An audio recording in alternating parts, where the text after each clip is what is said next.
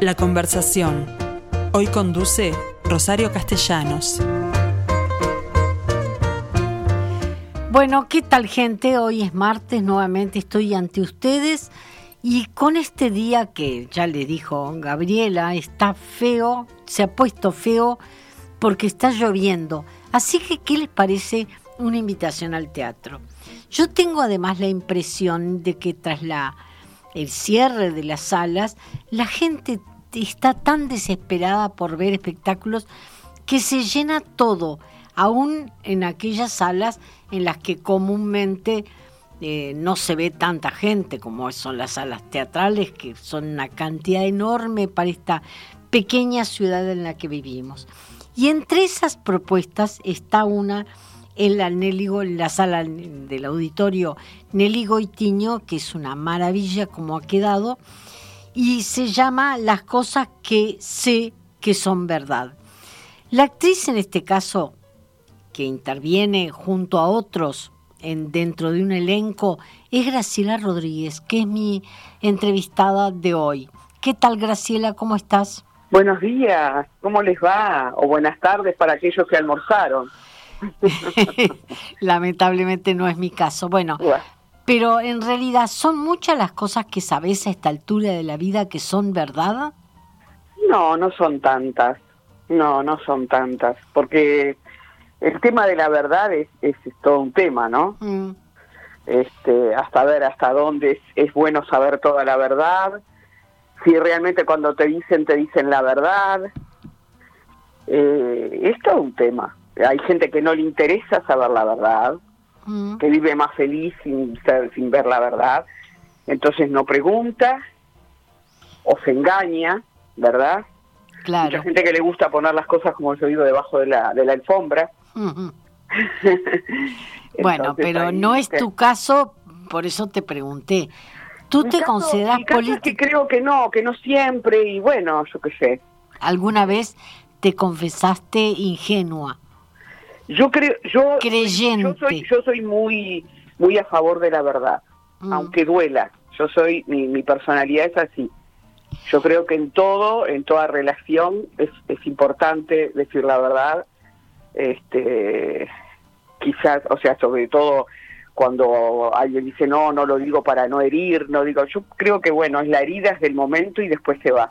Es peor cuando hay una mentira y, y después te enterás que fue así. Exacto, entonces eso es como algo que no se cuesta mucho superar y das mm. vuelta y vuelta, entonces creo que es importante. En el caso de las cosas que sé que son verdad, bueno, que tú mismo lo dijiste, eh, en la sala Nelly Goitiño, que es una sala hermosa, es un espectáculo maravilloso. Pero está dentro del rubro comedia, es decir, la dramática. Gente, dramática. Comedia dramática. Por momentos la gente se ríe y no sabe bien si se está riendo de una situación que efectivamente está propuesta como graciosa o bueno o no o de nervios por ejemplo no sí eso puede eso suele pasar sí suele pasar también. Este mira es muy difícil es muy difícil encontrar un texto una obra una comedia dramática como esta en el teatro. No es tan fácil este, y creo que esta es la oportunidad que la gente tiene de reflexionar, de reír, o sea, puede sacar de este espectáculo lo que desee. Y son esos espectáculos que tú vas y después pasan los días o después de allí de las salas y vas a tu casa a cenar o vas a otro lugar. Se sigue comentando la obra. La seguís comentando porque yo te voy a, a decir algunos pasajes, por ejemplo, para, para ubicar a la gente, es un matrimonio con cuatro hijos. Y ahí te digo todo. Tu papel es el de la madre. Sí, sí, sí, sí, sí, mm. de la madre.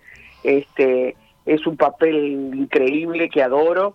Y bueno, esto está bajo la producción de Lourdes Moreno, la dirección de Félix Correa, y me acompaña mi esposo, este, que es este el actor Carlos Rodríguez. mis mm. hijos son Gastón Torello, Adriana Marti, eh, Laura Martinelli, eh, Romina Capuzotto, después está, eh, ¿cómo es? Diego, Diego Esteguido.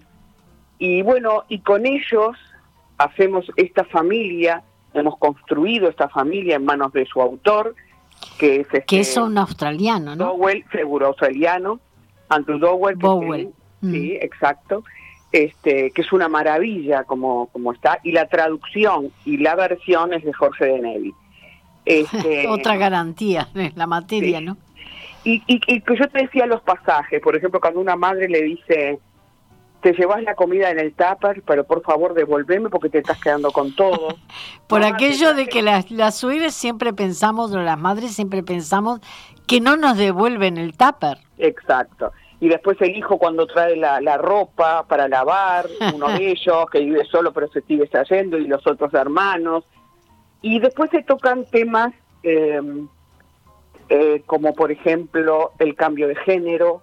Es decir, la homosexualidad, tengo entendido. Eh, sí, sí, sí. Y se no- descubre no- la hipocresía en esa materia, ¿no? Porque más allá de que todo el mundo dice aceptarlo, pero que le toque a otros.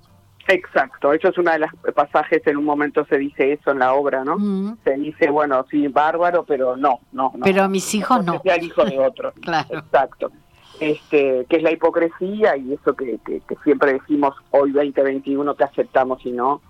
Mm, Y bueno, y muchas veces que mm, es una madre que, que, que obviamente eh, sobreprotectora, diría, ¿verdad? mm, Una madre sobreprotectora que vive justamente en ese mundo, en esa familia que para ella es el mundo, ¿no? Claro. Esa familia para ella es todo.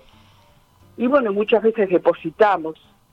Yo vos sabés una cosa, te debo confesar, te tenía tan vinculada a la televisión por un lado y al unipersonal que me cuesta pensar que en este caso sos parte de un elenco. Bueno, pero cuento, fuiste, creo fuiste. Que no, que, pero creo que no, no ha seguido un poco lo mío, porque yo he hecho muchas obras. Hice más obras con elenco que unipersonal. Bueno, Lo por lo pronto perteneciste a la Comedia Nacional en un- como becada cuando egresaste de la EMAD y también a la Gaviota, tengo entendido, ¿no? Por eso te digo, o sea, yo soy de la Gaviota y de Italia Fausta. Yo he hecho obras, muchas obras. El gran, la cuestión de acá, yo, mi- los, los unipersonales fueron minoría. A mí me, o sea, el, el- el público no tanto, pero el, el medio como que me Mm. ha este encasillado en un personal Sí. con mucho orgullo, porque la verdad que mi primer unipersonal fue algo magistral que me tocó en mi carrera, que fue cómo rellenar un bikini salvaje. Eh, sí, a Que eso fue- me refería, ¿no? Que lo- que yo lo algo- recuerdo perfectamente. que fue una, la verdad que para mí como actriz fue, no sé, fue un, el, el- el desafío, porque Mm. fue algo cuando, o sea, yo no había hecho tantas obras cuando me tocó hacer ese espectáculo. Y con ese espectáculo fuimos a Grecia, fuimos a Estados Unidos, a San Pablo, digo, y con ese, como fui con Como evitar enamorarse un boludo, también fui con ellos. Claro. Pero yo hice muchas obras con elenco. Hice muchas, muchas. Lo que pasa es que los unipersonales dura, eh, estuvieron en cartel o- 10 años, 11 Y años. tienen un público además que prefiere el unipersonal. no algún- sé si prefiere, porque cuando yo empecé a hacer unipersonal todavía no había tanto. No, No te olvides que pero lo impusiste. Bikini yo la, lo, cuando lo puse no, no existían ternas de unipersonales. Mm, este dice bikini no o sea yo estuve nominada en una terna de, de actrices protagónicas que no tienen absolutamente nada que ver sí, con una actriz cuando hace un unipersonal claro. Y ahora hay hasta un festival de unipersonales. que nunca me llamaron tampoco sí bueno y yo soy una de las que he hecho unipersonales De Sin las pioneras. los festivales me han llamado así que Pe- Pero la gente... todo en la vida todo en la vida hay hay ayer un alumno en el taller me decía todo es una cuestión de suerte de amiguismo y le digo mira es también de, de, de actitud verdad pero eso que vos decís tampoco está cerrado no te puedo no te puedo mentir hablando Mm. de la verdad y la mentira Digo, no te puedo mentir porque los amiguismos siguen y las cosas siguen y y bueno, viene un color y tienen los amigos de ese color y viene el otro gobierno, es igual. Yo pensé que bueno, este, y está, pero en el caso que volviendo a las cosas que sé que son verdad, digo, es un espectáculo que lamentablemente tenemos muy pocas funciones. Ya Bueno, pero quedan cuatro esta, Bueno, de jueves a domingo, porque Exacto. ya hiciste otras cuatro. Sí, ahora queda eh, el jueves. Viernes, sábado. 5, 6 y 7. Tenemos el de jueves a sábados a las 21 horas.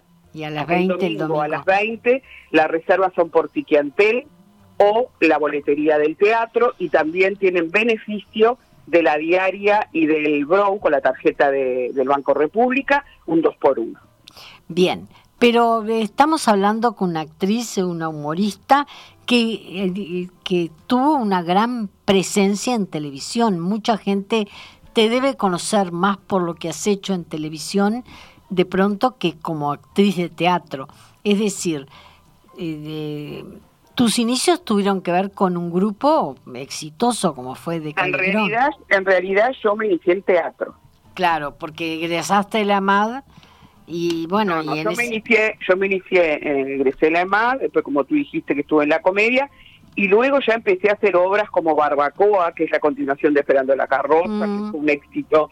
Después Brujas, que estuvo 15 años en cartel. O sea, qué fuerte con Italia Fausta. O sea, yo hice obras que, qué fuerte fue una obra que fue a verla muchísima gente y ahí la gente me conoció mucho y bueno, eran los primeros pasos. Pero no consideras que tu popularidad está más vinculada a la televisión. Bueno, pero no, no soy yo. Es, lamentablemente a veces los actores se conocen porque están en televisión.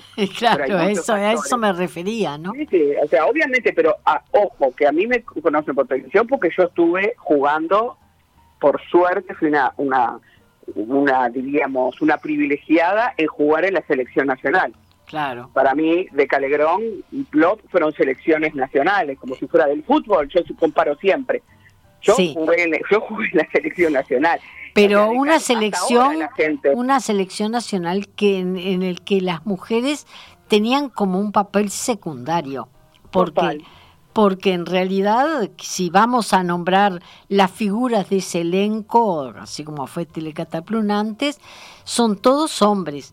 Y a ti te, a, ti te tocaban eh, papeles que además te sumaban muchos años.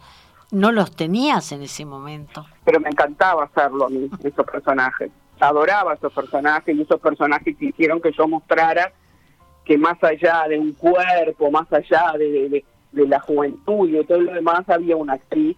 Y mm. eso me encantó, haber hecho señoras que tenían la edad que tengo hoy yo. Claro. Yo con, con 28 años hacía mujeres de 60 y pico, 70, 80, y hacía hombres, y hacía niñas, y hacía... O sea, hice, o sea, fue un abanico que yo, la verdad, como tú decís, era un era un, elenco machista, pero hoy 2021, si te pones a mirar un poco, los medios es igual.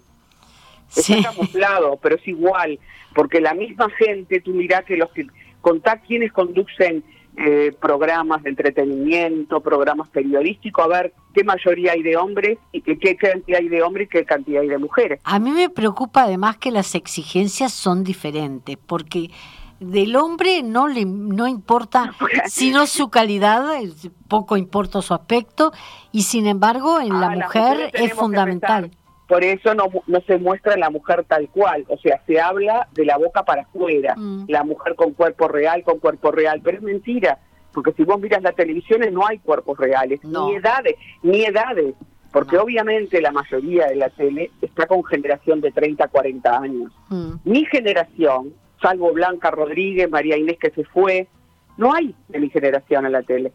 Claro. De 60 para arriba no hay, no existe no existen. ¿Y, qué podés hacer tú al respecto? Porque público hay. Yo creo que justamente, claro que hay.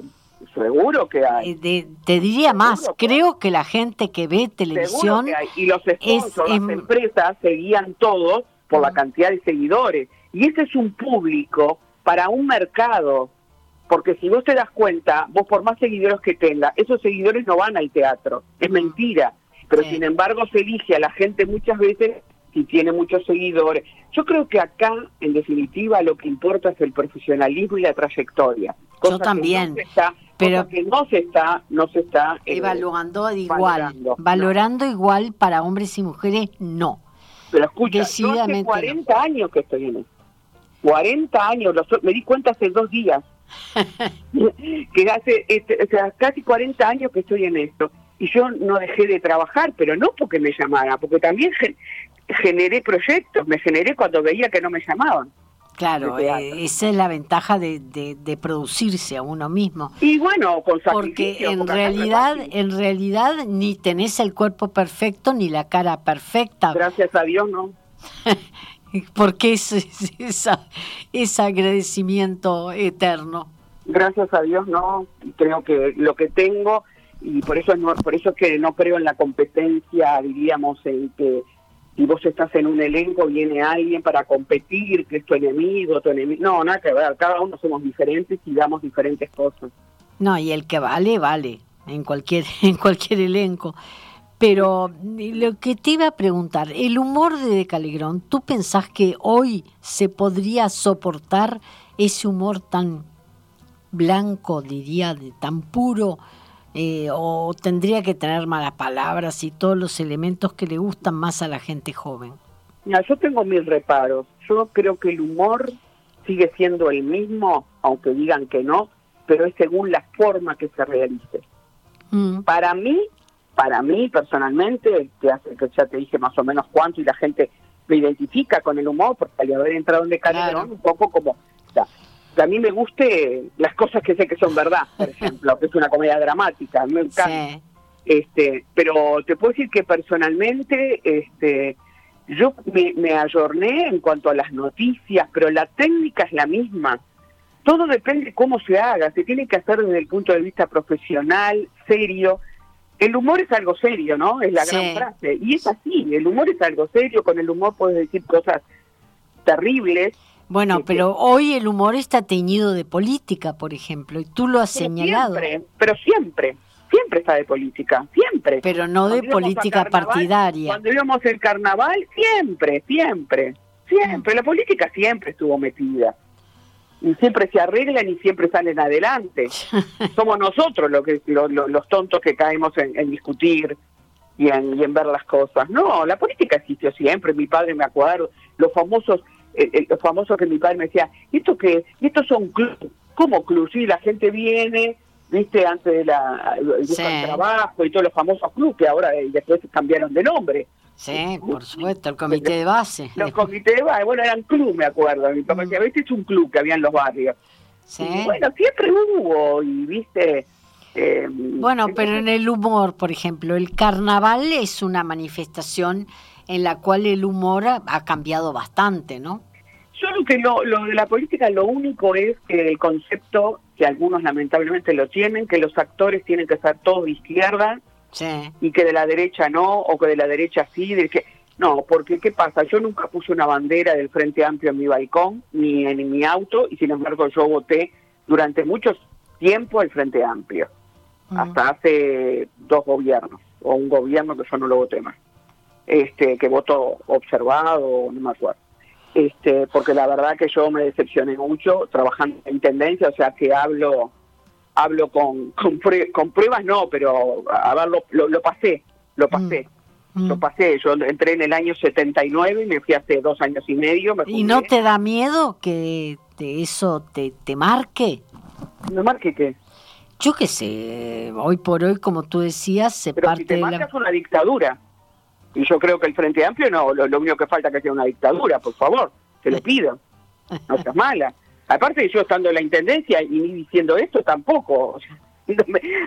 a, ver, este. Pero la gente no, suele decir. yo soy una actriz que, que, me dio la gente que me llama, como por ejemplo Lourdes Moreno, para formar parte de este elenco, ¿no? Mm. pero yo no soy del abrazo, no soy de, de, de, la, de, los amiguismos para, para conseguir cosas. Respeto a quien lo hace. Pero yo estuve 40 años y no, no, no, no me vinculé a nadie de los medios ni de la política. Por eso es que yo estando en la intendencia decía, este, yo no quiero ni cargo ni más plata, pero quiero después de, de del año 79, yo a los 59 años comencé una vez dije, no puedo estar, no quieren que acá yo haga el audio de la sala roja, la sala azul, no quieren que, que reciba a la gente porque es donde se hacen los congresos, ¿viste? Que estaba mm. yo. Y nada, ni pelota. Fui a TV Ciudad, digo, mira, si no te gusta mi imagen para TV Ciudad, mi voz, si no te gusta mi voz, este, la producción. Me llamaron y me dijeron, no, no tenemos lugar. Yo de repente veía gente que contrataban. Claro. O sea, yo por eso me fui de la intendencia, porque yo podía haber seguido trabajando, pero ya no no podía haber eso, porque yo no pedía plata. Yo Eh, cuando yo fui a jubilarme, la gente de recursos humanos me miró dos veces porque no podía creer mi jubilación lo que era, lo que es. ¿La edad te pesa?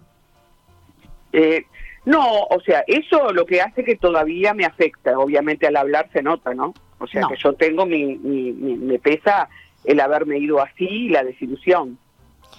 Ya, pero estoy hablando en términos más, más generales, no en tu relación con una determinada institución, sino lo que te pasa en la vida. Es decir, eh, eh, la edad no solo afecta tu, tu ah, carrera en los medios. ¿Y me pesa la edad? Sí. No, no, no, no, no. Al contrario, creo que no siento la edad que tengo.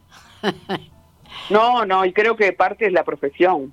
Esa profesión maravillosa que, que te hace sentir viva y que, y bueno, al no tener hijos también, yo no tuve hijos y cuando uno no tiene hijos como que está más liviana, o sea, mm. la responsabilidad, viste, eh, yo veo, o sea, obviamente a mí los niños me encantan, digo, pero veo que al ser madre hay otra responsabilidad, este, otro peso en tu vida tenés, pero en el buen sentido lo digo. ¿eh? Sí, claro. Entonces cuando vos no sos madre, como que hay una cosa más inconsciente, tuviste, ¿no? Este, entonces, bueno, eh, eso te hace quizás ser un poco, no sé si inmadura, pero un poco más, más, no sé, no te, no te puedo explicar. Más libre, más libre. Y no sé, sí. Pero no, a mí lo, la edad no me pesa para nada. No, Perfecta. Pero tú te has considerado políticamente incorrecta, según veía en una, en una nota que te hizo Fito Gali. Eh, bueno, ¿por qué políticamente incorrecta? ¿Porque decís esto que acabamos de oír? No, o sea, digo esto, pero no lo digo para por sensacionalismo ni para nada. Lo digo porque lo siento y porque lo viví. Porque no hay, eh, conmigo no hay misterio yo soy una persona que la gente creo que, que durante años yo me mostré como soy, soy esto. Soy esto, soy esto, no, no. Pero hoy te, hoy te exigen definiciones. Por ejemplo, yo si, yo te pregunto si sos feminista, ¿qué me contestas? Feminista ultranza no. Mm. O sea, eh, soy feminista, pero feminista diríamos en las cosas que para mí son feministas. Yo creo en que el hombre y la mujer somos distintos. Eso es fundamental pero no creo en, esa violencia de que el hombre, ¿entendés?, de separar al hombre en nuestra vida, de la agresión. No creo en el izquierdista ultranza y el de, el de derecha ultranza. No creo, no creo en los opuestos. Entonces, feminismo y machismo lo que traen es justamente divisiones, discusiones. Bueno, Entonces no sirve. En la vida hay que, que tratar, que no es fácil de estar en el medio. ¿Verdad? Entonces en la zona, en una zona que, algunos considerarían gris. Sí, no sé si gris, no, no sé gris, no, no es ni gris ni, ni tampoco estar bien con todo el mundo, porque también se puede mirar así, estar bien con... No, el feminismo que yo tengo que tener mi lugar, tengo que tener mi trabajo, yo soy un ejemplo, yo soy una mujer que a mí, digo, el laburo, te he dicho que me he generado los proyectos, entro, salgo, soy una mujer que en su momento tuve a mi mamá a mi cargo, digo, que, con todo el amor del mundo. Este, no necesité un hombre para, para, para hacer lo mío, no lo necesité, pero es importante el hombre en la vida.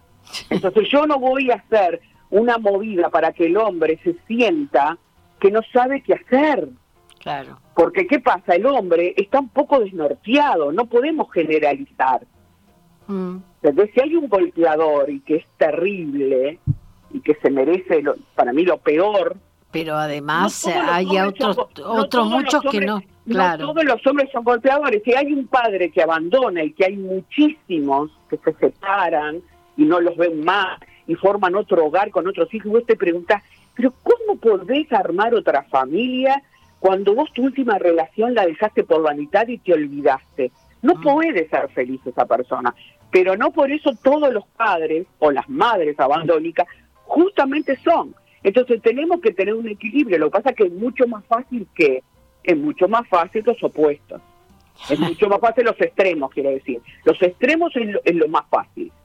A mí me ven así hablando y dice, esta mujer es autosuficiente, es fuerte, es feminista, porque es más fácil. ¿Por qué no te, por no te pones un poquito a, a estudiar a la persona y verla y conocerla. Por eso las redes son un medio de cobardes. ¿Por qué? Porque la gente opina, como es gratis. Bueno, esa es otra pregunta. ¿Qué opinas de las redes? No, no, no, no, no, gracias. No tenés. Paso, paso. Tengo, sí tengo, pero por el trabajo, para difundir las cosas que son verdad, estas últimas cuatro funciones que le digo y pero no para, no para, no para chismear. no, la gente que va, come, le saca al tenedor, al cuchillo, al pollo, lo que comió, y después viene y el árbol y la hoja. No, no, no o pone esta mañana me he levantado con el corazón que me palpita, no, no, respeto, pero no, no, no. No es lo se tuyo. Pelean, o se pelean, ¿viste? te pelean con la pareja y empiezan a poner frases para darle por la cabeza. Ah. Bien, me alegro que así sea porque no me siento tan rara, pues yo tampoco. No, pero hay mucha gente, hay mucha gente que le pasa lo mismo. Mm, bueno.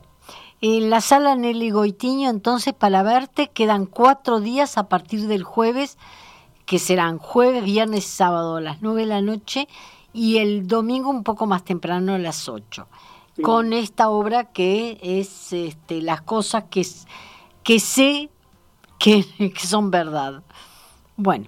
Es hermosa, la verdad que es hermosa pieza, no se van a arrepentir porque sé que muchos están viviendo, Puede costarla, la parte económica, pero no se van a arrepentir. Es un espectáculo que tienen la oportunidad de verlo solamente esta semana. Como dijiste, esas cuatro únicas funciones. No, no hay forma de repetirla. No, por el momento no. Por el momento. ¿Y llevarlo al interior? ¿O sacarla del país? hay mucha gente del elenco que tiene compromisos, entonces mm. vamos a ver. Para el interior quizás se pueda, pero acá no sabemos porque también nosotros estamos con una realidad que cada vez hay menos salas, hay más obras, entonces las solicitudes de sala están... Claro, pero el interior estoy seguro que sigue siendo un punto flaco en todas las artes escénicas. Y me da mucha lástima porque salas las han acomodado en la mayoría de las... De, por lo las, salas están, las salas están preciosas, yo he hecho más de mm. una gira. Eh, la primera, una de las primeras fue con Brujas, después con No feliz, tengo marido, y la última la hice con Bikini, este, hará un año y medio, porque yo la, hice la reposición y recorrí todo el país, porque fue a través de una empresa que, bueno, llevaba el espectáculo para sus clientes en las salas, y, la verdad que hay salas que, han quedado maravillosas. Maravillosas. Maravillosas.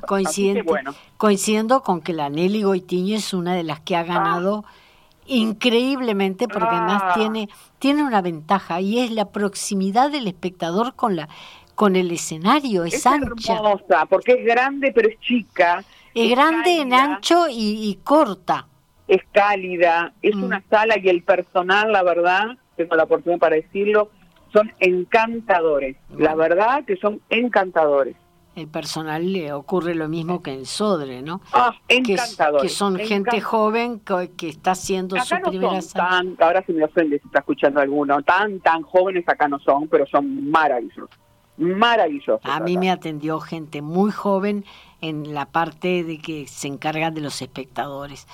Claro, no vi la parte de atrás del escenario que... Ah, brutal, todos los maquinistas, al respeto, los técnicos, ¿no? Todo, todo. La verdad que muy linda, las encargadas, viste, las que están encargadas del personal que, reciben al público. La verdad, son jóvenes que entran, viste, pero tampoco tienen 20 años, digo, me refiero. Este, porque joven para mí es 20 años. Digo, yo sigo siendo joven, ¿qué querés que te diga? Sí. Yo te entiendo perfectamente porque sonás como tal. Graciela Rodríguez, un placer hablar contigo, me, habría encantado hacerlo en forma personal, pero sabemos que te surgieron inconvenientes a último momento, de, bueno, respetamos eso.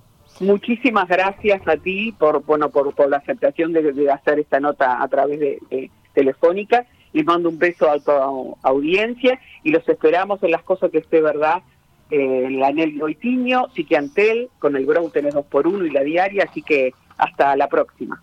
Bien, hasta la próxima entonces, Graciela Rodríguez.